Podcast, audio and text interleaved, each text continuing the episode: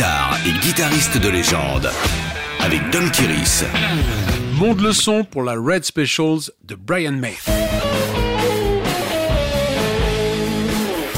Cas unique dans son genre, la Red Specials est non seulement la guitare personnelle de Brian May, mais elle a été fabriquée par ses soins à l'adolescence.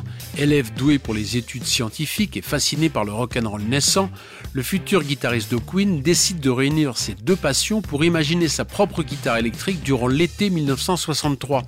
À cette époque, les instruments modernes sont rares et chers, mais avec l'aide de son père ingénieur, il conçoit un modèle très original à base de matériaux de récupération.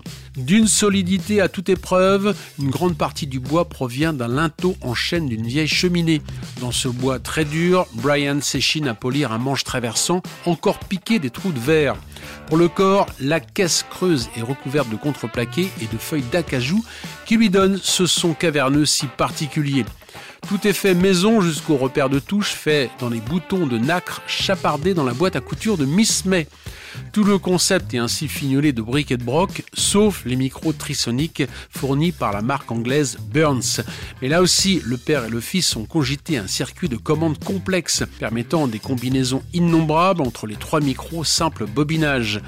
Passé au vernis multicouche, lui délivrant ainsi une couleur ocre tout à fait spécifique, elle est prête à escorter Brian May pour le reste de sa carrière, soit un succès phénoménal avec Queen durant plusieurs décennies.